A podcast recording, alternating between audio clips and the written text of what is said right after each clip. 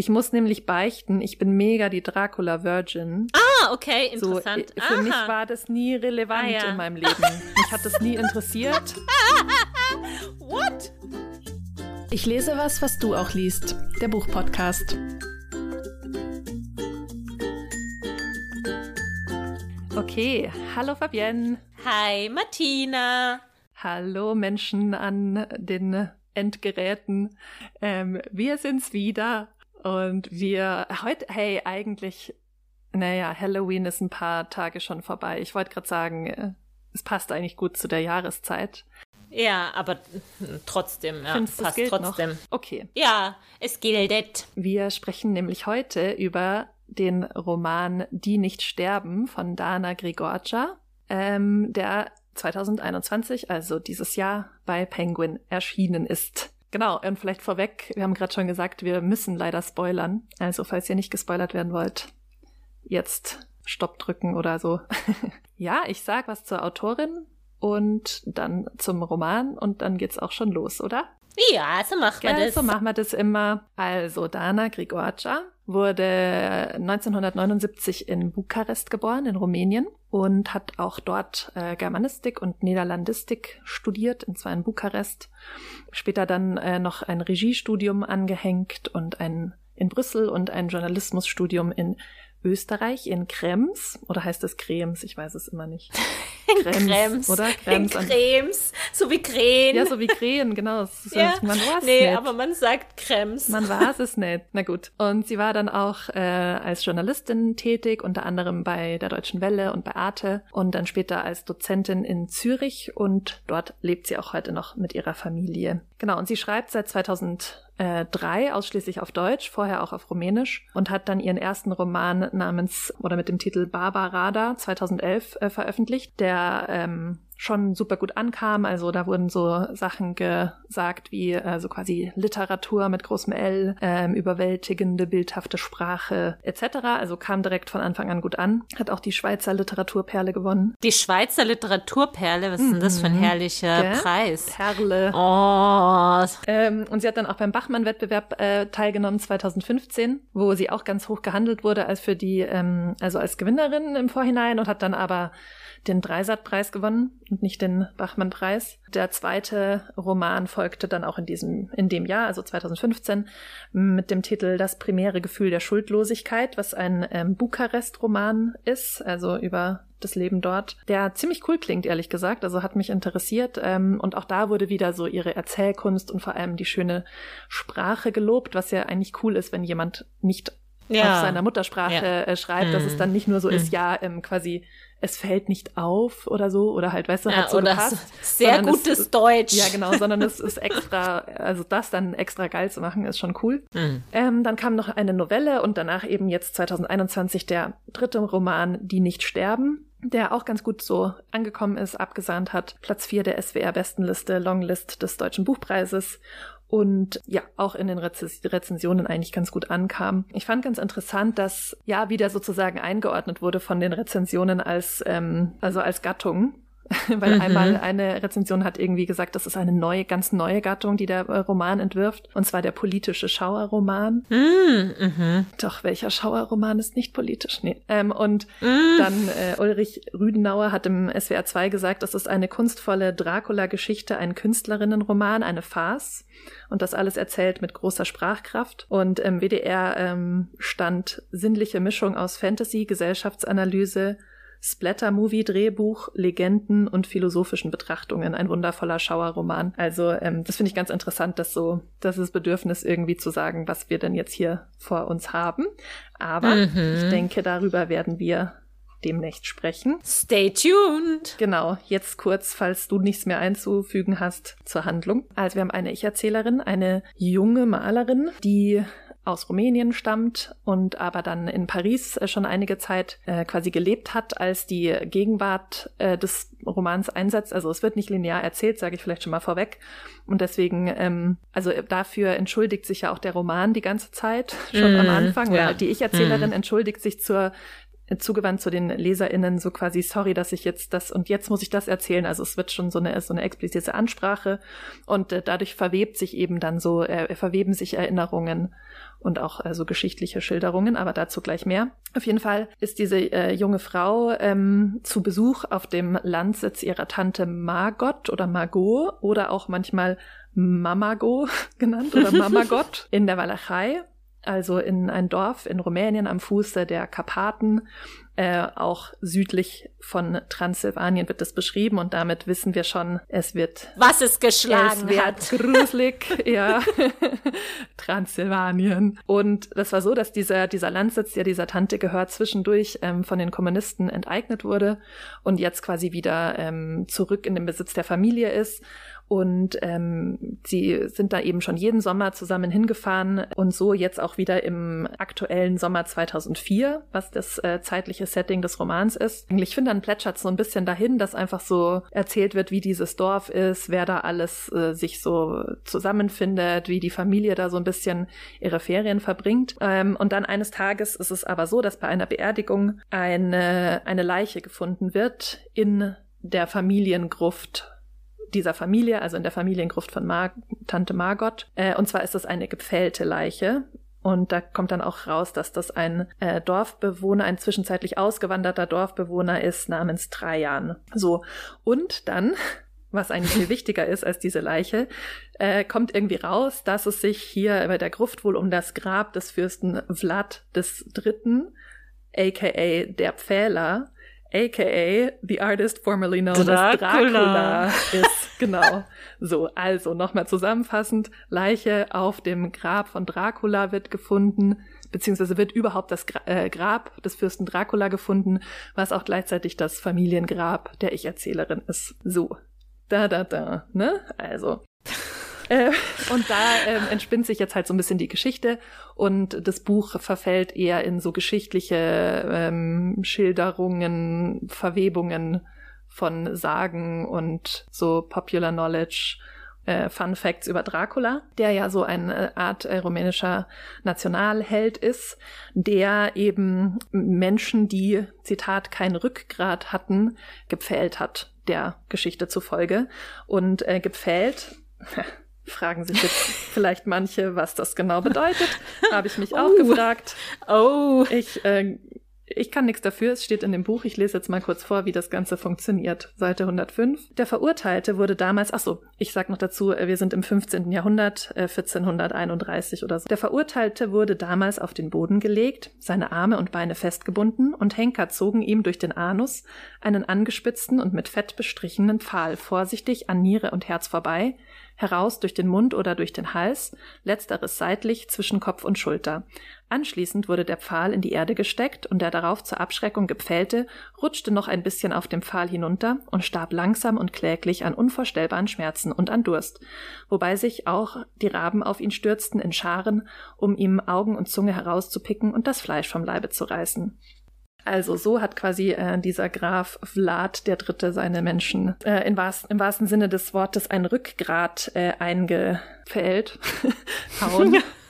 ähm, Schlagen. Genau. So, und diese Geschichte des Fürst Vlad wird dann in dem Buch so ein bisschen vor dem Hintergrund auch immer wieder des heutigen Rumäniens und dieses Dorfs äh, erzählt. Und vor allem dieses Dorf B, in dem die Geschichte spielt, ist eben total ausgestorben. Es leidet sehr darunter, dass viele ehemalige BewohnerInnen ausgewandert sind. So genau. Und dann äh, ist es eben so, nachdem dieses Grab gefunden wurde, ähm, wird diese, dieses neu entdeckte Grab zum ziemlichen Touristenmagnet.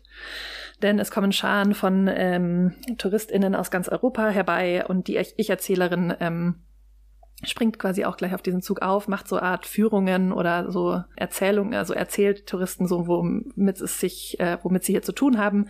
Und sie zeichnet vor allem oder malt Porträts von den Touris an als äh, Dracula oder als Vampir. Ähm, genauso Dracula-Style-Portraits macht sie quasi für vor allem amerikanische TouristInnen. Ähm, und es ist auch so, dass der Bürgermeister der Stadt oder des Dorfs B ähm, einen Erlebnispark bauen möchte ähm, zu Ehren von Graf äh, Dracula oder Fürst Vlad und dafür auch irgendwie Gelder von der EU äh, sich erhofft. Und was dann aber gleichzeitig auch zu dieser Entwicklung passiert, ist, dass die Ich-Erzählerin sich äh, langsam verändert Und das ist, finde ich, ähm, so als Leserin, ich weiß nicht, wie es dir ging, Fabian, das ist so, das fängt so ganz langsam an und ist so unkommentiert mhm. und man spürt es quasi, bevor es explizit gesagt wird. Also es mhm. sind dann so Sachen wie, sie hat kein Spiegelbild mehr, sie schläft schlecht, ähm, sie Sie hat keinen Appetit mehr. Sie hat keinen Damit Appetit glaube ich, stimmt. An. Ja. Ähm, mhm. Und sie, äh, und dann irgendwann, ähm, dann checkt man es quasi wirklich, dann ist es nämlich so, dass irgendwie so eine dunkle Gestalt immer so durch das Haus und durch ihr Zimmer huscht und sowas äh, flüstert oder ihr so einhaucht, wir sind gleichen Blutes. Mm, und sie versucht dann diese Figur irgendwie einzufangen und rennt ja hinterher und dann rennt sie durch den Wald und dann fängt sie auch an so zu fliegen. Und ähm, weil sie dann so voll on fire ist, reißt sie noch spontan ein Reh. halt, wie man es halt so macht. As, as vampires do. Ja, genau. Ja, und dann ähm, irgendwann am Ende, das ist jetzt der große Spoiler, kommt dann aber raus, dass, ähm, dass eben dieser, diese Leiche, die da auf dem Grab äh, gefunden wurde, gar nicht durch äh, ja, Graf oder Fürst Vlad, Graf Dracula gepfählt wurde, sondern dass das ein ähm, Mensch war, der Selbstmord begangen hat und dann von dem Sohn des Bürgermeisters der Stadt und dem Bürgermeister auf diesem Grab äh, drapiert wurde, um eben diese Geschichte äh, zu befeuern und um ähm, ja, um den Mythos wieder aufleben zu lassen und um das Dorf wieder ähm, auf die Landkarte des Tourismus mm. und äh, des Rumänien, des heutigen Rumäniens zu bringen. Und ähm, ja, dann war's das quasi mit dem Buch. Wir werden aber nicht aufgeklärt, ob was es genau mit der Veränderung der Ich-Erzählerin auf sich hat. Gell, Fabienne? So ist es. Ja, ich habe gleich eine Frage. Aha. Und zwar, oder ich würde gern mit dir drüber sprechen. Du hast es gleich zu Beginn angedeutet, dass die Ich-Erzählerin an verschiedenen Stellen uns als LeserInnen anspricht und auch immer wieder so reflektiert, dass sie nicht genau weiß, wie sie diese Geschichte erzählen soll, wie die richtige Reihenfolge ist, dass sie auch gegen so Berichterstattung oder Falschmeldungen anschreibt, die zirkulieren. Also sozusagen spielt ja auf den Plot an, dass dann eben dieser, äh, dieser unglaubliche Fund gemacht wird und dass es dann eben ganz viel Medienaufmerksamkeit für dieses Dorf gibt. Mhm. Ja. Ich habe mich gefragt, also abgesehen davon, wie zuverlässig ist eigentlich diese Ich-Erzählerin, hm. weil ich so das Gefühl hatte, da gibt es so viele Sachen, die die nicht erzählt Mhm. Genau, und abgesehen, darf, abgesehen von diesen eben expliziten Sachen, wo sie immer so tut, ja, ich weiß gar nicht, wie ich das jetzt sa richtig sagen soll, was ja so, glaube ich, so ein, so ein erzählerischer Move ist, mhm. dafür so Glaubwürdigkeit sich zu erkaufen, ja, indem mhm. man es so ausstellt, dass man natürlich eingreift in den Text, erkauft man sich irgendwie so ein bisschen Glaubwürdigkeit, aber es gibt eben, finde ich, ganz viele andere Sachen, die sie uns eigentlich nicht sagt. Ja. Mhm. Ich fand schon auch, dass das krass auffällt, gerade so am Anfang, weil das ja so oft wiederholt. Also es ist ja nicht nur äh, oder sagen wir es anders, dass man so einsteigt in einen ähm, ich erzählten Roman mit diesen ähm, quasi mit äh, diesen Disclaimern. Ich weiß nicht, ob ich die, das ist ja schon fast Konvention, ne? Ja. So, mhm, aber ja. hier ist es ja nicht nur einmal, sondern es kommt ja, glaube ich, also so gefühlt fünf bis zehnmal ähm, mhm. immer wieder so, ja, jetzt erzähle ich es gleich. Und also ich habe mir nur, also ich habe nur gemerkt, es vergeht ja schon ein Drittel des Buches, bevor man dann mal anfängt mit der Geschichte. Und in diesem ersten mm. Drittel kommt immer eben wieder, ja, jetzt gleich erzähle ich das Schreckliche, was passiert ist und so. Mm. Ähm, also das nur mal so als Beobachtung, das ist mir auch dadurch eben sehr stark aufgefallen, dass das diese Strategie ist. Ähm, aber, und dann gibt's ja noch an einer anderen Stelle das, ähm, wo äh, die Ich-Erzählerin mit ihrer Tante, glaube ich, oder ist es die, Ange wie heißt nochmal die ähm, Mitarbeiter oder die Angestellte der Tante? Oder Sanda. Sanda, genau. Sie redet, glaube ich, mit der Sanda über ihre Kunst, also weil die Ich-Erzählerin ja Künstlerin ist und dann sagt die Sanda sowas von, oder eben die Tante, ich kann mich nicht genau erinnern, aber auf jeden Fall die andere Person sagt dann sowas, ja, du solltest mehr so Folklore-Zeug machen. Mhm. Äh, das kommt irgendwie besser an. Und dann sagt sie so, ja, ähm, das macht sie ja auch im Prinzip auch. Also ich glaube, sie erwähnt ja dann einmal so ein Kunstwerk, was auch, äh, was sie selber gemacht hat, diese Ziege. Das bezieht ja. sich ja auch mhm. irgendwie so auf so rumänische Folklore. Und dann sagt sie aber ja irgendwie so, ja, ähm, sie macht das ja eher so dekonstruktivistisch. Ja. Und mhm. das ist ja auch nicht auch die Strategie dieses Romans. Mhm. Genau. Und deshalb würde ich dir vielleicht zustimmen, so dieses, Unglaubwürdige, was, was immer so, das so schürt, ist ja auch irgendwie das ist ja genau das, was auch diese Legende so macht. Beziehungsweise, also mir ist es so aufgefallen, ich glaube, die hat halt auch auf eine Art so ähm, vested interests, weil, mhm. also wir fangen ja, also das erste Kapitel geht ja so damit los, ja, sie erzählt jetzt so diese Geschichte und dann fängt sie ja eher so an, so wie das in ihrer Kindheit war, als sie immer in dieses Haus gefahren mhm. ist, ja, und dann schildert sie da dieses Haus und mh, mm, dass die Mama Go, die kommt da an und dann räumt sie erstmal diesen ganzen Kommunisten-Kitsch weg äh, und äh, verbannt den in den Keller und richtet dieses Haus neu an und dann erzählt sie von Tennisspielen und so weiter und so fort. Und dann kommt auf einmal, ja, das ist immer so ein, ähm, ein Lied gab, das gesungen wurde äh, von Edith Piaf, so Johnny, Johnny, du bist mhm. kein Engel.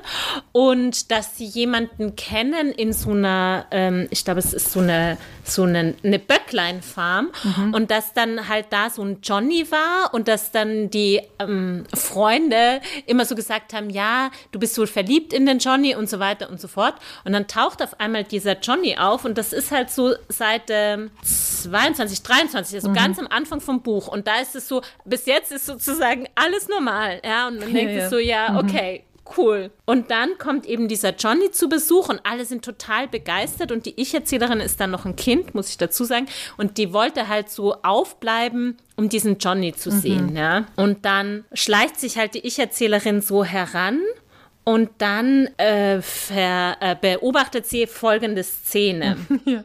Äh, ich erinnere mich, ich erinnere mich an das Licht.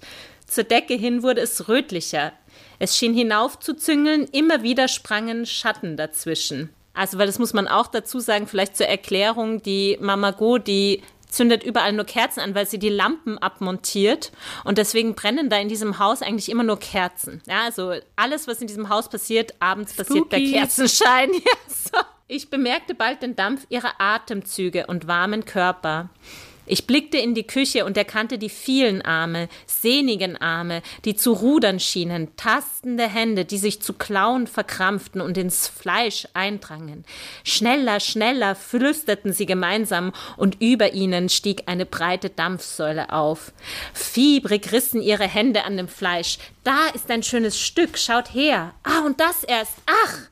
Inmitten der Freunde mit den fuchtelnden Armen sah ich Johnny, splitternackt und schimmernd, blutverschmiert, ein massiger Körper mit abgezogener Haut.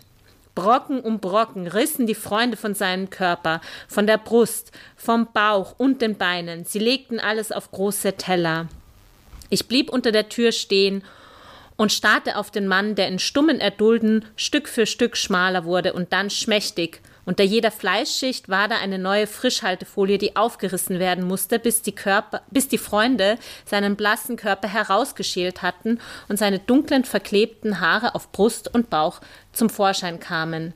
Vor ihnen lag ein großer, schmaler Junge mit eingefallenen Schultern, bekleidet mit einer blutigen Unterhose. Und äh, dann kommt noch so eine kleine Szene und dann äh, ist so, in den nächsten Ferien vermisste man Johnny, den Bekannten von der Böcklein-Farm, länger als sonst. Und dann hörte ich die Freunde sagen, dass sie ihn eines Nachts im Wald die Wölfe gerissen hätten. Ich hatte nicht verstanden, ob es echte Wölfe waren oder ob man mit Wölfen Securitate Agenten meinte. Ich fragte nicht nach, Johnny dauerte mich nur. Okay, und das ist halt so, what the fuck just yeah. happened? Ja, so. Und so ist es ja so, was du vorhin ähm, in, äh, nicht gesagt hast, also was so unmittelbar auf diese Beerdigung folgt, ist, also da wer da stirbt, ähm, um da in dieser Gruft beerdigt zu werden, ist so eine Cousine, glaube ich, von Mama Go. Und das ist auch wieder so eine super strange Szene, wo die halt so eine, eine kleine Wanderung machen in die Karpaten und da so irgendwie so ganz fröhlich sind und dann aber wegen irgendwas anfangen, sich zu streiten.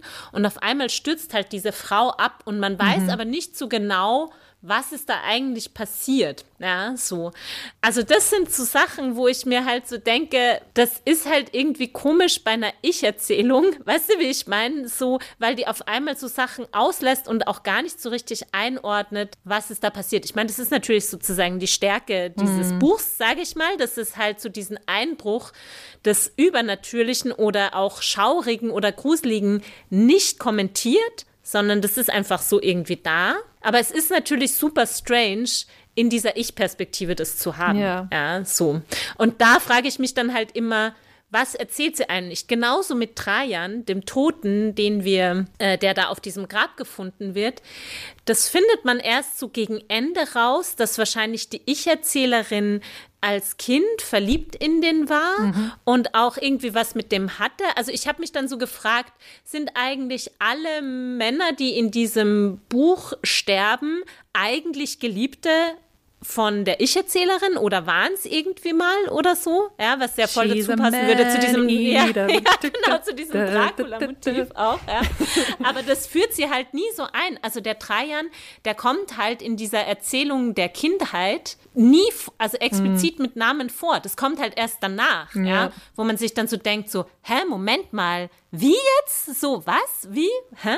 Und das passt natürlich wieder zu dieser Reihenfolge, ja. Mhm. Wann erzähle ich was? Und sie erzählt uns dann halt, dass sie eigentlich mit diesem Dreiern so eine Liebesgeschichte hatte, nicht in dieser chronologischen Reihenfolge, als es sinnvoll wäre, gleich am Anfang, sondern sie rückt halt erst später damit raus. Ja, ja. So. Aber was ich nicht so richtig verstehe, warum du da quasi jetzt ähm, auf äh, unzuverlässigen Erz oder unzuverlässiges Erzählen abstellst, weil das würde ja bedeuten, sie hätte, also ja, oder findest ich, du selbst in ja. der Welt dieser dieses Fantastischen ist es ist es äh, unzuverlässig oder wie meinst du das? Also mir geht's gar nicht um bei dem Unzuverlässigen geht's mir nicht glaube ich sogar gar nicht mal primär um diese Frage von sie ordnet diese übernatürlichen Sachen nicht ein für uns und ist insofern so unzuverlässig oder mhm. dass sie das nicht kommentiert, sondern wirklich so dieses Gefühl, die verheimlicht uns was, die erzählt uns Sachen Aha. nicht. Ja? Also auch zum Beispiel relativ am Anfang mh, mm, erzählt sie eben von diesem, was du auch ja angesprochen hattest, dass ähm, viele äh, der Jungen und gerade also der jungen Menschen in dem Dorf und gerade ihrer Freunde äh, mit der Zeit auswandern. Ja, also mhm. anfangs kamen die Jungen noch von den Urlaub zurück mit dem Geld, das sie im Ausland verdient hatten, ihre eigenen Häuser zu bauen, zwei dreistöckige Gebilde auf den Parzellen ihrer Eltern. Die Italiener kommen, freuten sich dann die Alten und sie schlachteten die Truthähne und die Gänse und die Hühner und was sie sonst noch hatten. Ja, und da wird es ja, also ich finde auch immer sehr interessant, wie sie so mh, mm, kollektiv spricht oder singulär, also mhm. auch so diese Freunde, die da immer beim Mamago sind oder sie spricht dann oft von wir und man weiß eigentlich gar nicht, wer ist eigentlich in dieser Gruppe, wer ist es da alles eigentlich, das erfährt man dann auch erst nach und nach. Naja, und dann, ähm, da finde ich halt so komisch, weil diese Geschichte von Trajan ist ja genau diese Geschichte. Und das, der, mhm. also das ist ja die Geschichte, der geht mit ihrer besten Freundin äh, oder einer ihrer besten Freundinnen, die heiraten und gehen zusammen, ich glaube, nach Spanien und leben dann eine Zeit lang glücklich und machen auch genau das, kommen zurück und bauen sich da so ein Haus. Und dann aber haben die irgendwie kein Geld mehr oder verlieren ihre Jobs und dann kommen sie zurück und dann ist der Trajan total verzweifelt und kann auch dieses Haus nicht fertig bauen und er sucht dann den Bürgermeister, den Sabin und dessen Sohn Atta um Hilfe. Und die sind dann so, hey, du wolltest auch nie was von uns wissen, wenn du, da warst du dir zu fein sozusagen, mhm. als du dann noch in Spanien warst, so. Und also was ich damit sagen will, ist sozusagen, warum sagt sie uns nicht hier schon ganz am Anfang, hey, und da waren auch meine guten Freunde. Ja, das wird so unpersönlich mhm. gelassen in diesem, das ist so eine Gruppe. Und dabei ähm, sind das halt so, ähm, sind es halt so, quasi ist es ja eine der zentralen Figuren dann schlussendlich in diesem Roman. Und warum sagt sie uns das nicht? Ja. ja? ja.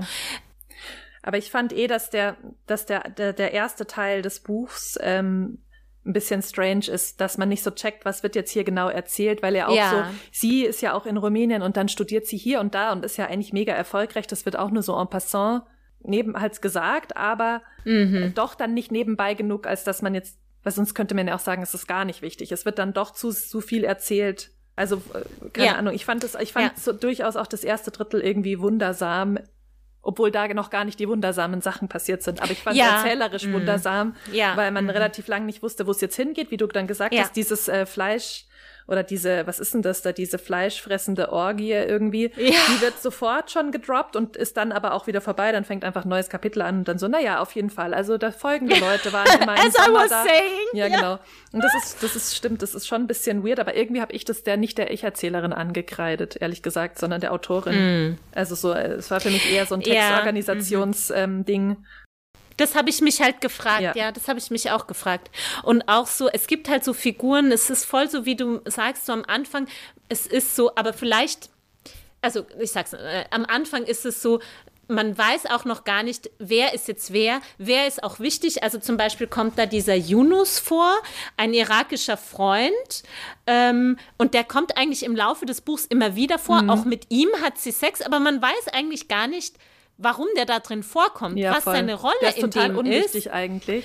Eigentlich ja, aber er wird halt so eingeführt und es ist ja eben am, schon von Anfang an einer der wenigen, der einen Namen hat, mhm. ja, so, weil sonst ist es immer, ja, unsere Freunde oder wir oder eben meine Kindheitsfreunde und so weiter, das sind immer so diese Gruppen. Mhm. Und ich habe mich gerade gefragt, also interessanterweise, weil du ja gesagt hast, ähm, du kreidest es der Autorin an, also es ist so quasi, ähm, ein, etwas, wo sie den Text vielleicht noch nicht ganz durchgearbeitet hat. Man könnte es aber auch so wenden, weil das zentrale Motiv dieses Textes ähm, und das äh, Vlad ist ja, äh, und dieses, der hat so ein Motiv oder das, das ähm, Symbol von Dracula ist so ein Drache, mhm. der sich selber in den Schwanz beißt und darüber ist so ein Kreuz. Und das quasi spielt, ist ein Symbol für das, was so Vlads Motto ist, nämlich das Chaos mit Demut bändigen. Aber ebenso mhm. dieses, das Chaos muss gebändigt werden. Und das ist ja sozusagen in diesen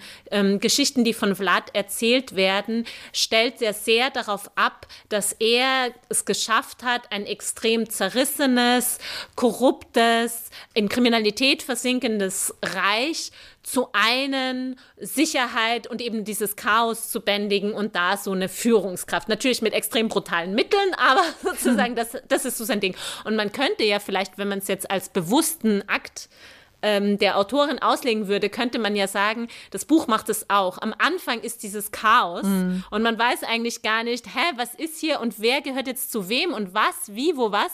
Und im Laufe der Geschichte mhm wird sozusagen dieses Chaos so gebändigt und arbeitet sich so diese Struktur oder das heraus, worum es ja vielleicht eigentlich geht. Ja, ja. So. Aber ich bin nicht überzeugt, also ich bin selber nicht überzeugt. Ja, also ich glaube, es ist so eine schöne Interpretation, die mir gut gefällt, aber I'm not convinced, ob das wirklich sozusagen ähm, Absicht war. Ja. ja, so. Aber ich meine, diese Geschichte mit diesem, das Chaos bändigen und auch so diese Frage, was damit einhergeht, das kommt relativ früh, nämlich so dieses hm, moralisch-politische Problem, ähm, von ähm, einerseits gibt es da sozusagen die Leute wie den Bürgermeister, die sich total bereichern, die korrupt sind, äh, die aber so irgendwie den Laden am Laufen halten. Und dann gibt es so die Familie von der Ich-Erzählerin Mama Go, die sich darüber so ein bisschen erhebt und mit denen auch nichts zu tun haben will. Man versteht auch, wahrscheinlich sind die irgendwie adelig und die so sehr stark über die urteilen. Ja, mhm. so. Und es gibt aber so dieses, es gibt immer wieder auch so, wird das thematisiert, meistens in so biblischen Erzählungen, so diese Frage auch so, wer kann sich erlauben zu richten? Mhm. Wer kann sich erlauben, äh, in so einem politischen oder moralischen Kontext sich über andere zu erheben? Und natürlich die Figur des Draculas oder Vlads ähm, ist eine, die halt so dieses ganz stark verkörpert so, ich erhebe mich über alle und ich richte mit ganz krassen Mitteln über euch mhm. Sünder sozusagen. Ja, so. Ähm, warum habe ich das jetzt gesagt? Ich weiß es nicht mehr, aber egal. Aber ähm, generell ist mir aufgefallen, also weil einerseits ist ja diese Idee, dass ähm, jemand zurückkehrt in ein, einen Ort, also entweder in die Heimat oder einen Ort seiner Kindheit und Jugend, äh, und da dann so ein quasi so dieser Außenseit Insider-Außenseiter-Ding gleichzeitig mhm. äh, ist und dann äh, und aber irgendwie ist es ein ehrenwerter Mensch und dann er, wird er quasi Zeuge oder Zeugin von äh, von seltsamen Ereignissen. Das ist ja schon so ein ja. bisschen so ein typisches Motiv. Ja. Also mich hat das so ein mhm. bisschen erinnert, auch so The Fall of the House of Usher oder so, mhm. wo dann jemand wieder zurückkommt und dann passiert was komisches. Aber hier ist es ja nicht ganz so, weil ja irgendwie eben durch solche Figuren wie Yunus und eigentlich auch die Ich-Erzählerin selber und auch äh, diesen äh, Tayan, es ist, es scheint ja irgendwie total wichtig zu sein, dass es eben kein so eine eingefleischte Dorf-Community ist, sondern dass dieses Dorf so ganz krass von Kommen und Gehen geprägt ist. Ja. Also so mhm. durch diese Rückkehrer, durch diesen Auswanderer und so.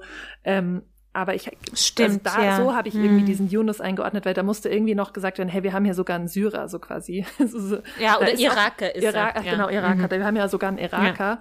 Ähm, und der hat dann noch so ein paar Witze irgendwie reingebracht, dadurch, dass er Ausländer war. Ähm, Mhm. aber warum das dann so richtig wichtig ist, weiß ich auch nicht. Aber mir ist das halt nur aufgefallen, dass das halt so ein Bruch ist von diesem Motiv irgendwie. Ja, oder ich dachte dann, ich habe dann auch, also es schließt so ein bisschen an das an, was ähm, du sagst. Also ich finde es total spannend mit dem, es ist eigentlich so, es sind dann nur Ausgewanderte oder Rückkehrer. Ähm, weil ich glaube, das ist ja schon auch so, für die Ich-Erzählerin ist es ja so, dieses B ist so ihr Kindheitsidyll.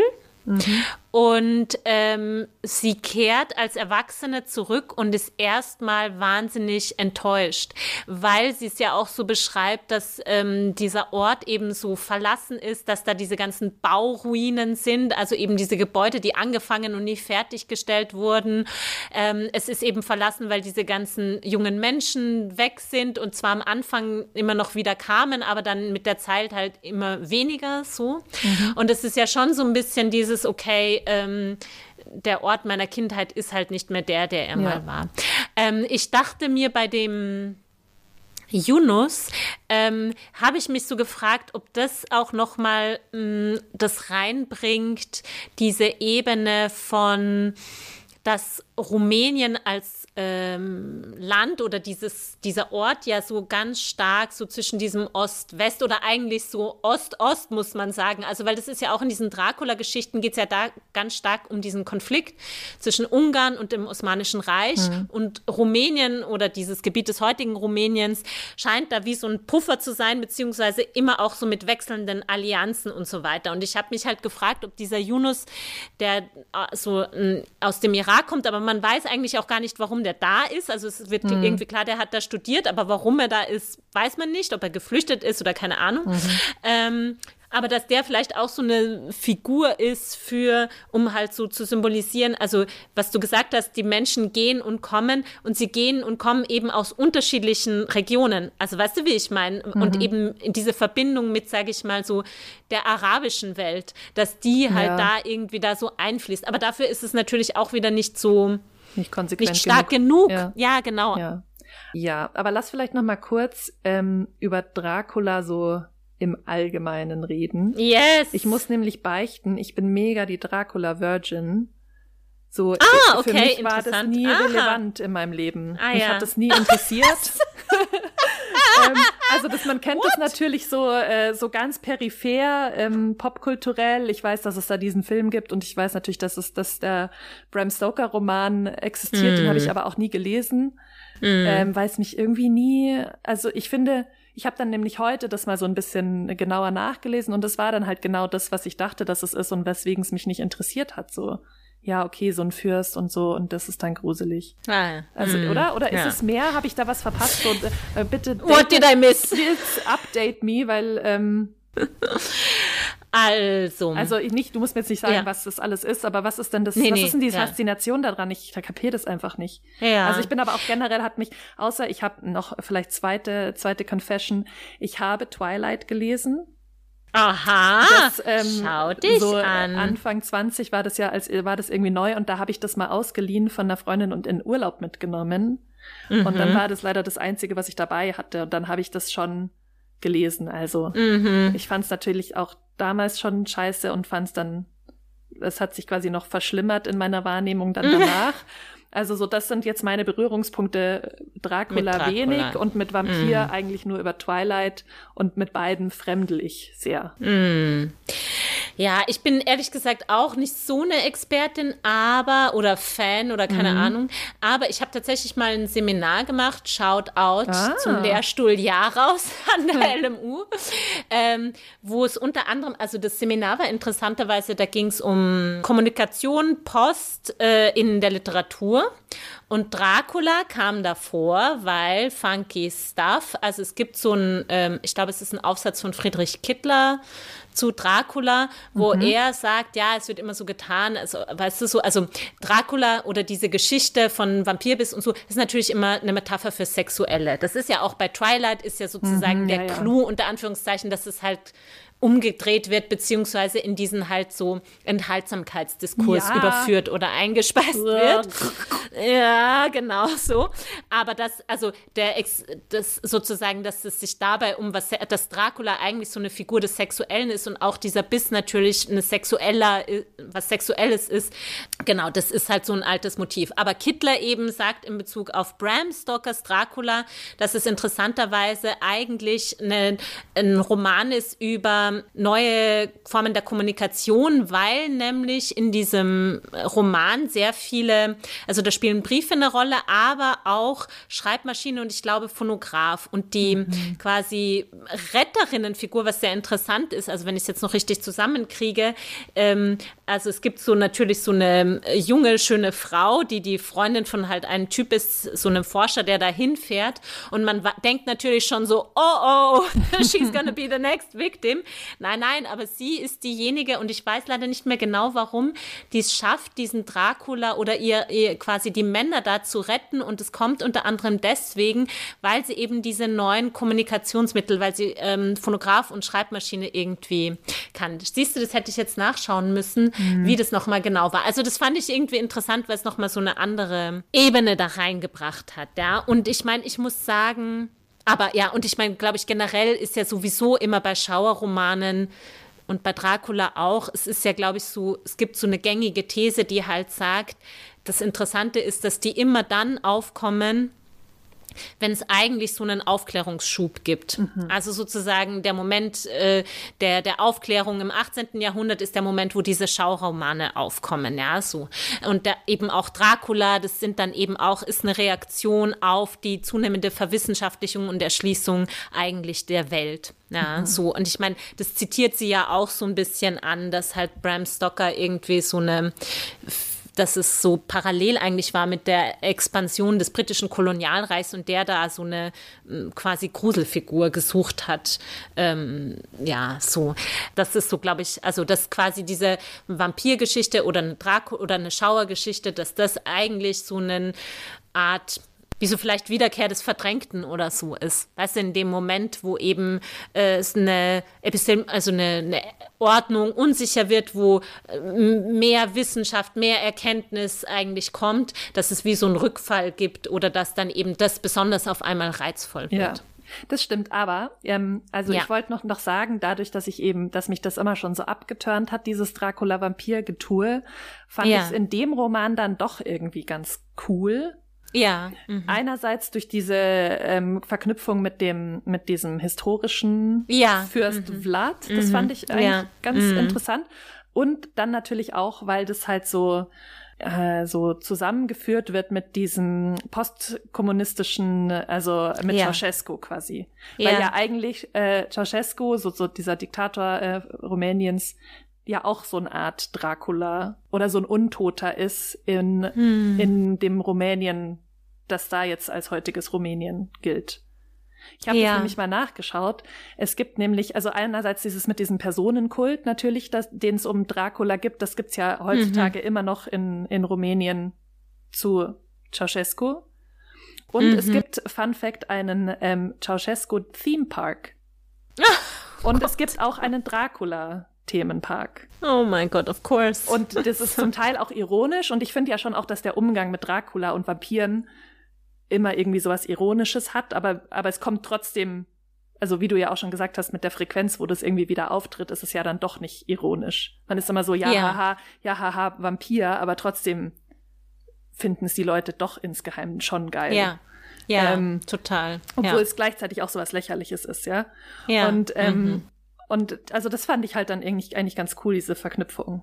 Dass ja. ja quasi so, dieses Regime ist ja auch sowas wie sowas Untotes in Rumänien heutzutage. Ja. Und es tritt ja auch immer wieder, also durch diese Korruption und so tritt es ja auch immer noch quasi zutage. Ja. Ähm, also diese Deutung fand ich so sehr schlüssig, ehrlich gesagt. Ähm, und das hat mir dann doch gefallen, so als Figur, sage ich Ja. jetzt mal.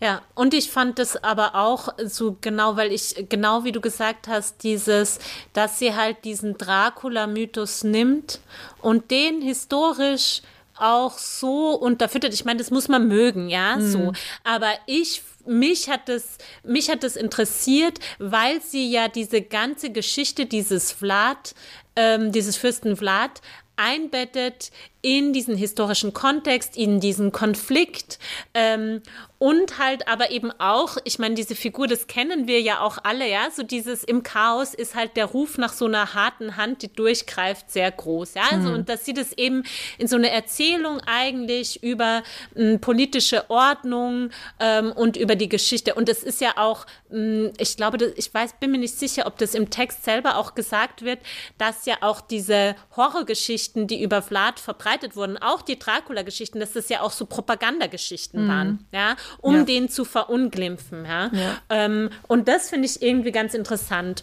Das ist insofern schon auch schlau gemacht, weil sie macht natürlich auch einen quasi eine kleine Verbeugung oder so ein Augenzwinkern hin zu dem Genre selbst an unterschiedlichen Stellen. Also eben, ja. sie erwähnt äh, Bram Stoker, sie erwähnt auch Twilight, sie zitiert da sogar daraus. Also sie sagt dann so, es gibt dann auf einmal so einen Bücherschrank, wo diese ganzen Dracula-Romane sind und dann leihen sich eben Mama Go äh, auch da die Bücher aus, aber eher um ihr Englisch aufzufrischen und dann äh, müssen sie halt so über Twilight lachen, ja, so irgendwie, ja. Das finde ich schon irgendwie, weißt du, so mit so einem Augenzwinkern ganz gut gemacht. Ja. Und was ich halt, also zwei Sachen, die ich glaube ich so mh, interessant finde, vielleicht sozusagen in dem Genre selbst. Das erste ist, dass es eine Frau ist. Ja, also das hört sich jetzt auch wieder so ein bisschen, also kann man sich auch fragen, wie bei Anne Weber, also äh, ist das schon genug? Ja, Ja. so quasi jetzt ist es endlich mal die Frau, die quasi der Dracula ist. Und ich finde es aber schon interessant. Also du hast ja auch erzählt, es gibt da ähm, diesen einen Moment, wo die Ich-Erzählerin Besuch kriegt, kriegt von ähm, wahrscheinlich Vlad, also es wird nie gesagt, aber Vladi, ähm, bist du's? Ja, genau, ähm, von ihrem Ahnen sozusagen. Ähm, und dann gibt es eben diese, ähm, also gibt es in ihrem Zimmer so eine Sze- Szene, auf die man natürlich schon die ganze Zeit gewartet hat. Ja, sie im Nachthemd, bla bla bla. Und man wartet halt drauf, okay, was passiert jetzt? Ja? Und dann finde ich es halt interessant. Ähm, ich lese das vielleicht mal kurz vor. Also sie, sie sagt dann eben so, also die Picture this, es ist mitten in der Nacht und dunkel und sie ist in ihrem Zimmer in dieser Villa und dann kommt eben dieses Tier, äh, dieses äh, Wesen äh, in ihr Zimmer. Äh, und dann ist, geht's so. Ich hatte ihn über die Fensterbank streifen gehört, langsam unter die Laken ziehen, ein anhaltendes Hauchen, das mein Seufzen überdeckte. Komm, sagte ich tollkühn, wenngleich wie im Schlaf, komm. Sodann warf er sich in Mannesgestalt über mich, eine Schwere, die ich gleich umfasste. Und dann geht's so ein bisschen weiter. Er war glatt wie eine gewachste Marmorstatue und ebenso lauwarm. Ja. Und dann kommt so, also quasi so ein bisschen weiter. Sein Leib blieb lauwarm und so glatt, dass nicht einmal mein Schweiß daran haftete. Auf den Mund küssten wir uns nicht, zu schnell rutschten unsere Gesichter voneinander weg. Doch als ich mit halb geöffneten Augen seine Brustwarze sah, saugte ich mich daran fest und bis zu, worauf mir sein Blut in den Mund spritzte, lauwarm und auf der Zunge klebrig. Wir sind Geläuchen Blutes, flüsterte er. Ich saugte an seiner Brustwarze, bis er mich wegdrückte und mit einer bestimmten Haltung aufstand, ein schwarz eingehülltes Spektrum im Mondlicht grau. So what's happening? Also sie beißt ihn? Ja. Also, Also ja, und vor allem auch, was, was ist diese, was ist diese Faszination mit so Vampirsex? so come on, people. Ja, I also don't know. ist ja schon. Sehr oral auf alle Fälle. Ja, Natürlich, oder? Also ich meine, das ist ja das auch mit diesem, äh, sie saugt sich an der Brust fest und saugt daran quasi. Ja. Also es ist total sie- oral halt. ja, und weil sie ihn dann nicht erwischt, ähm, snackt sie das Reh. ja. Und umgekehrt, das, womit man Dracula ja quasi der Legende nach tötet, ist halt der Pfahl durchs Herz, also ist das Fallische sozusagen. Ja. Also wenn man es vielleicht queer deuten würde, wollte, wollen würde, dann würde sozusagen Dracula für so eine nicht fallische Sexualität stehen. I don't know. I ja. don't know if everyone, uh, if anyone has ever said this shit, aber. Ja, und dann ist es ja aber auch so, als ich die Augen öffnete, lag ich seltsam verrenkt im Bett, so dass ich weder den Raum noch die Anordnung der Möbel erkennen konnte. Ich spürte meine Zunge im trockenen Gaumen prickeln wie nach zu viel Knoblauch. Also, aber isst man nicht Knoblauch, um die Vampire wegzuhalten? Ja, das ist halt, das es kommt Witz, ja an unterschiedlichen so. Stellen ja. immer wieder vor. Deswegen, ich finde, es ist schon ganz gut gemacht, weil ja. es spielt total mit diesen ganzen Dingen, ja, auch, dass sie dann ihr Spiegelbild nicht hat und so, ja. Und was ich aber auch cool find, fand, muss ich auch noch mal kurz vorlesen, weil ich fand so eine geile Szene. Ich musste wirklich so laut lachen. Also dann ähm, zu einem späteren Zeitpunkt fliegt sie dann halt so durch die Nacht und eben saugt Rehe aus oder was weiß ich was und spürt halt so ihre Macht und ihr Vampirsein, ne? Und fliegt dann auch sozusagen über ganz äh, zu den Karpaten und über ganz Rumänien und schaut sich halt so dieses Land an, quasi ihr Land, wenn man jetzt so im Sinne, dass sie eine Erbin von Dracula ist, ist das ja quasi alles ihr Land. Naja. Mhm. Und dann ähm, sieht sie halt so einen fetten, äh, so ein fettes Auto, ja, so ein fette Geländewagen. Und dann hüpft sie da drauf wie so auf ein Trampolin, ja. Und dann kommt eben folgende Szene. Das Auto hielt, doch der Motor blieb an. Ich wartete zwei Meter über dem eingebeulten Autodach hörte, dass die dumpfen Beats im Inneren abgedreht wurden. Dann ging die Tür auf und ein kahl rasierter Mann mit Sonnenbrille auf der Glatze stieg unsicher aus. Er ging um den Wagen, schaute auf den Weg. Ein Hund, rief ein blonder Kopf durch die Seitentür. Ein Hund bist du und deine Hure von Mutter, rief der Mann zurück. Er hm? legte sich auf den Bauch und schaute unter das Auto. Es war aber auf dem Dach, rief der blonde Kopf. Der Mann richtete sich fluchend auf und schaute übers Dach. Was zum Teufel? Ungläubig sah er hoch, und da geriet ich in sein Blickfeld, ein weißes Gespinst mit ausgebreiteten Armen und Beinen. Meine schwarzen Haare hingen mir übers Gesicht, meine nackten Brüste baumelten, und meine Finger griffen leer abwärts, wurden zu Krallen. Meine Fresse, rief der Mann aus. Er schüttelte den Kopf und begann zu lachen. Und dann was ist? Warum lachst du? Immer musst du lachen, rief die blonde Frau, die nun ebenfalls ausstieg. Sodann deutete der Mann mit dem Kinn auf mich und die Frau schaute hinauf. Sie schaute auf meinen nackten Körper, dann auf den Mann und wieder hinauf. Mein Gott, du bist wirklich ein Schwein, rief sie schließlich. Ich gehe zu Fuß. Naja, also ich finde, das ist schon irgendwie ganz lustig, ja, weil es halt diese Momente gibt, wo halt die Leute sich halt so ein bisschen gar nicht so verhalten, wie man das halt denkt und wo so dieses Gruselmoment halt so ein bisschen ad absurdum geführt wird. Ja, ja und, so. und halt auch dieser, dieser Vampire-Kitsch wird nicht ganz ja der ist zwar da, ja. aber der wird eben ja. auch so ein bisschen verarscht gleichzeitig, weil das, ja. glaube ich, wenn das jetzt so ähm, so total stringent durchexerziert wäre, so oh und ich wurde zum Vampir und denn ich bin die Nachfahrin von Vlad des Pfähle, dann hätte es mich halt schon krass genervt und immerhin bricht es das so und verarscht es ja auch im gleichen Zuge. Weil ich finde ja diese Vampirwelt, das ist auch bei Twilight und so so oder generell bei allen Vampirgeschichten ist ja auch, das hat ja äh, quasi logische Löcher ja. Äh, und, mhm. es, und, und je mehr das versucht wird, mhm. so komplett auszuerzählen, desto mehr fallen diese Löcher auf und desto ja. äh, lächerlicher wirkt das auch alles. Und das ja. ist dann hier ja dann ganz gut gelöst, dadurch, dass es vieles so offen lässt und auch das Ende dann so offen lässt, so äh, did it happen, didn't it? So, also kommt's nicht so äh, schlecht irgendwie rüber. Oder kommt's, kommt's ja. besser weg, andersrum gesagt. Weißt du, ich meine, weniger, weniger peinlich irgendwie. Ja. ja, ja, und ich finde, es ist schon auch genau wie du sagst, ähm, also diese, diese Dracula-Geschichten sind halt, die sind halt total ernst, da gibt's halt keinerlei Ironie, ja, so es ist halt auch immer so ein bisschen so, hm, puh. Oder es gibt dann halt sowas wie diesen Film Tanz der Vampire, ja, der sich halt so komplett mhm. lustig macht darüber, so. Und das Buch schafft es irgendwie, finde ich, weil es changiert halt eben. Es gibt schon, finde ich, auch diese krassen Szenen, wo man schon so schluckt und wo man erstmal so ist, so okay. Also ich fand eben diese Johnny-Szene gleich am Anfang, muss ich sagen, fand ich fast mit einer der eindrücklichsten, mhm. ganz ehrlich gesagt. Und andererseits aber eben sich darüber lustig macht. Und dann aber nochmal an das anschließend, was du gesagt hast, was ich schon mich gefragt habe, ob das so gut funktioniert, was ja so eine Neuerung ist, glaube ich, also wie gesagt, ich kenne mich jetzt auch nicht so gut aus in Vampirgeschichten, aber ich meine mich zu erinnern, dass die meisten Vampirromane personale Erzählsituationen mhm, haben. Also ja. dass es eben gerade nicht die Vampire sind, die mhm. erzählen. Mhm.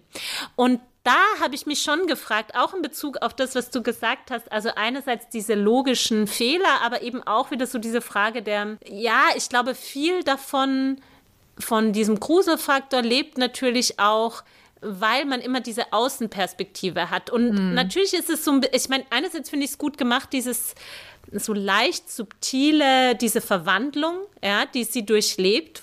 Mhm. Und gleichzeitig, ich muss sagen, für mich ist das Buch mh, mm, so nach der Hälfte oder ich habe es so, so ungefähr festgemacht, eben an dem, als sie immer konkreter zu diesem Vampir wurde, hat es für mich so ein bisschen, ist es für mich so ein bisschen abgesackt, mhm. muss ich sagen. Mich hat es dann so ein bisschen, muss ich sagen, in meiner Illusion oder mich hat es so ein bisschen gestört. Ja, also eben auch so diese ganzen Szenen, wo sie da durch die Gegend fliegt und so. Äh, das fand ich, also eben, dann gab es zwar schon ein, zwei Mal diese komischen Brüche, aber das waren so Sachen, wo ich mir gedacht habe, ja, schau, es hat schon seinen Grund, warum man eigentlich nicht aus der Ich-Perspektive diese hat. Es ist halt auch so ein bisschen so, oh mein Gott, ja, was ist What denn jetzt happens los? in Transylvania ja. stays in Transylvania und es gibt einen Grund dafür. Ja, schon. So, schon, würde ich schon sagen, ja so. Also das ist so das, wo ich mich gefragt habe, hm, überzeugt mich das jetzt so wirklich? Ja, so. Ja gut, aber ich fand halt dann dadurch cool, dass sie ja dann am Ende, ähm, am Ende heißt es ja so, wie ich aufhörte, ein Vampir zu sein, weiß ich nicht.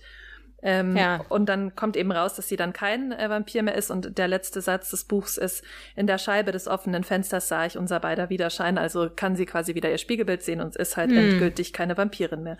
Dadurch, also erstens, das geht, also eigentlich geht es doch auch nicht, oder? In der Vampirlogik ist man doch jetzt immer Vampir. Ja, natürlich. Deswegen, ja, ja. also genau. da würde ich ja, dann jetzt fast sagen, okay, ähm, das, das äh, gibt ja eigentlich dir recht, die du am Anfang gesagt hast, ähm, da, da geht's, also die Erzählerin irgendwie, die ist nicht zuverlässig, die lügt uns an oder da ist, da sind mm. irgendwelche ulterior motives, die wir nicht so richtig verstehen.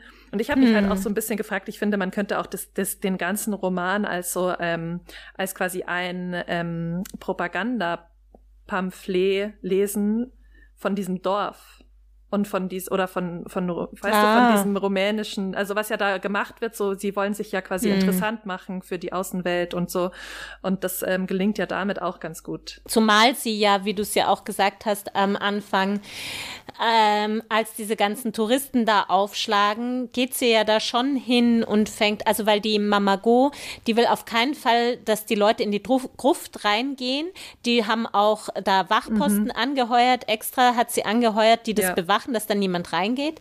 Und eben die Ich-Erzählerin geht dann da schon hin, fängt dann eben an, diese Leute zu zeichnen, Dracula-Style, und diese Geschichten zu erzählen. Mhm. Ja, so, also sie trägt ja irgendwie dann schon auch dazu bei. Und gleichzeitig ist sie aber auch diejenige, das haben wir vielleicht auch nicht erzählt, es gibt dann ja so sie so einen Brand, also sie setzt dann dieses Dorf in Brand und dann fliegt es auch so ein bisschen deshalb, glaube ich, dann auch so auf, dass der Bürgermeister und sein Sohn da so ähm, alle möglichen ähm, zwielichtigen Pläne hatten, dass die da so Geld eingesackt haben und dann jetzt vielleicht auch noch, weil es eben Brandstiftung ist, wird vermutet, die haben das Feuer gelegt, um so Versicherungen einzustreichen. Und dann ist erstmal dieser Themenpark quasi gestorben. Ja. Also dann kann das sozusagen nicht passieren. Und da ist es auch wieder so, man weiß es nicht so ganz genau, ja. Mhm. Was sind eben ihr, was ist eigentlich ihre Motivation in dem Ganzen? Ja, ja, nix gewiss weiß man nicht. Ähm, ja. Ich wollte noch fragen, so stylmäßig, weil ich hatte ja vorher angeteasert, ähm, dass dies quasi so immer gelobt wird, Sprachgewalt und so. Mm. Ähm, das ist jetzt eher so eine Geschmacksfrage. Wie hat es dir so gefallen? Also da muss ich auch wiederholen, was ich vorhin gesagt habe mir hat es, sag ich mal, so gefühlt so die, das erste Drittel, die Hälfte sehr gut gefallen und dann ist es für mich auch da so, hat es so ein bisschen nachgelassen. Ich mhm. fand, es gab so ganz, ich finde es, also, und das ist vielleicht etwas, worüber, ich weiß nicht, ob du da mm, drüber reden magst, aber für mich hat der Style und natürlich auch viele Sachen darin, hat mich in so einem, sag ich mal, Bild, das ist so von vielleicht so osteuropäischem Erzählen oder so habe oder auch so Dings, hat es mich so ein bisschen abgeholt und ich fand das schön. Mhm. So eine hm. gewisse Art von Humor, so eine gewisse ja, Art ja. von so, so bisschen crazy auch, ja, so, ja. Ähm, dass ich halt so sehr stark mit so osteuropäischem mhm. verbinde und ich bin mir nicht so ganz sicher. Also ich habe in einer Rezension gelesen, so von wegen, um Gottes Willen, es bestätigt halt jedes Klischee, das man jemals haben konnte Fand über Rumänien. Nicht. Fand ich irgendwie auch nicht und gleichzeitig habe ich mich dann schon gefragt, ja, so. Aber was schon für mich gut rüberkam, war so der Humor und zwar so ein, ähm, ich weiß gar nicht, wie heißt es denn auf Deutsch, so self-deprecating. Also ja, so, dass man sich, sich selber so auf die Schippe, ja. ja, oder so selbst auf die Schippe nimmt. Ja. Und das fand ich, es war, war sehr, sehr lustig. Aber also bei mir war es auch so. Man ist, äh, äh man, man fängt an zu lesen, dann war ich erstmal hooked durch diese Johnny-Geschichte. und dann, dann ist es für mich aber direkt abgefallen. Und dann hat mir eigentlich die erste Hälfte überhaupt nicht gefallen. Und dann wurde es für mich wieder besser. Also, Aha, ähm, okay, aber ich hatte trotzdem äh, das Problem bei dem Buch, obwohl ich es eigentlich gut geschrieben fand und auch nicht schwierig geschrieben fand, dass es sich für mich anfühlt, ich, ähm, als ob ich so ein bisschen die Bodenhaftung verliere. So, mhm. ich, ich lese aber ich bin nicht so ganz dabei. Ich kann oder ich kann ja. nicht so ganz dabei bleiben, weil ich äh, mhm. das hat ein bisschen was damit zu tun, dass man man ist ein bisschen zu verwirrt, um so richtig Satz für Satz nachzuvollziehen, was passiert irgendwie. Mm. Also weißt du, ich meine, ich habe dann, ja. ich habe ich hab gemerkt, ich bin ähm, ab einem gewissen Punkt nicht mehr so richtig dabei. Das fand ich so ein bisschen schade.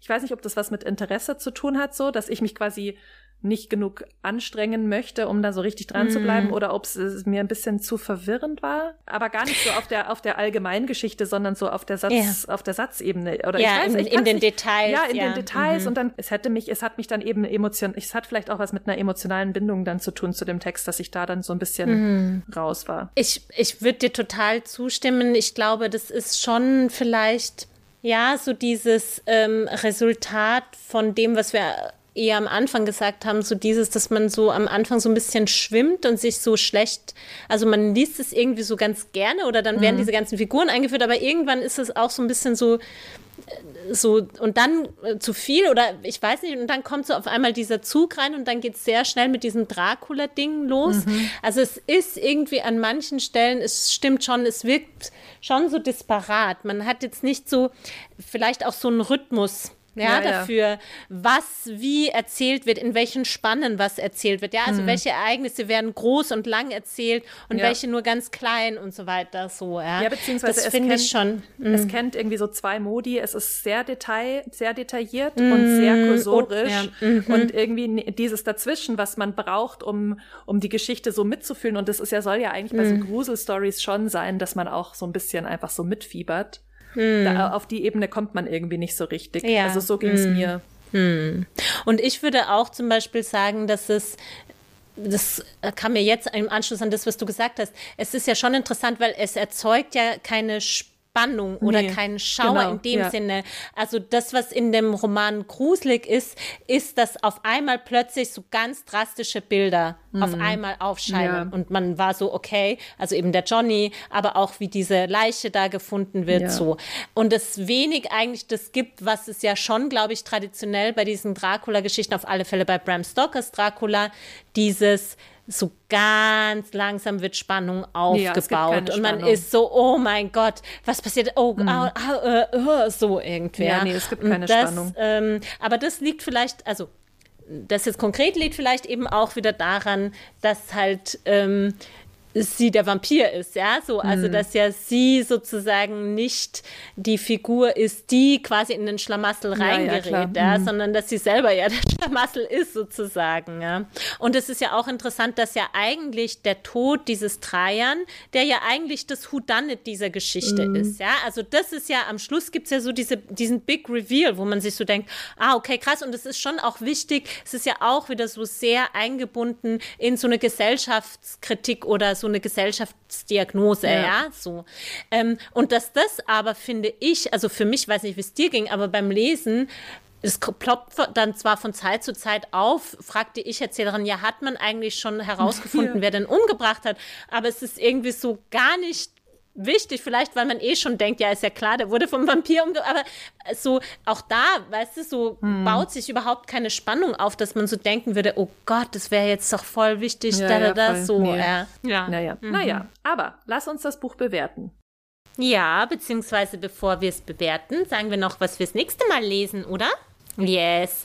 Und zwar das nächste Mal lesen wir äh, ein Buch von Marie-Louise Fleißer, einer deutschen Autorin, das auch schon ein bisschen älter ist, nämlich so Weimarer Republik.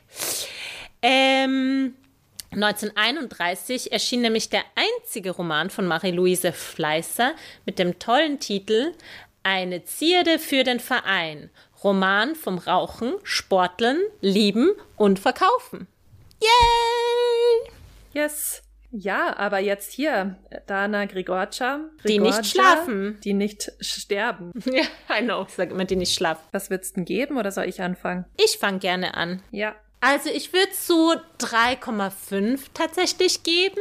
Also insgesamt fand, fühlte ich mich wahnsinnig gut unterhalten.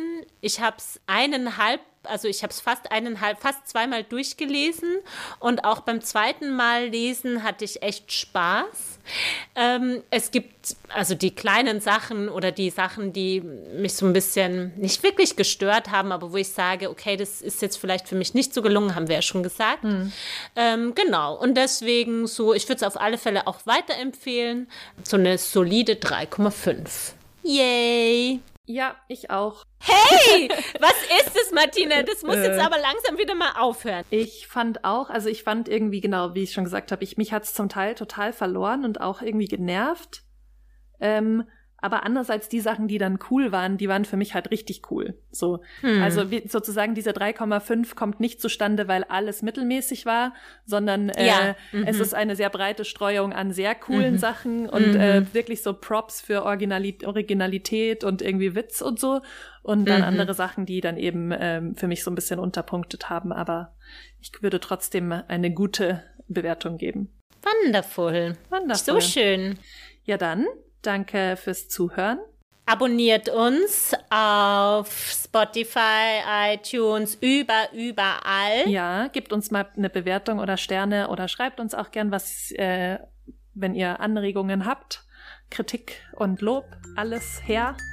Und dann bis zum nächsten Mal. Tschüssi. Ciao.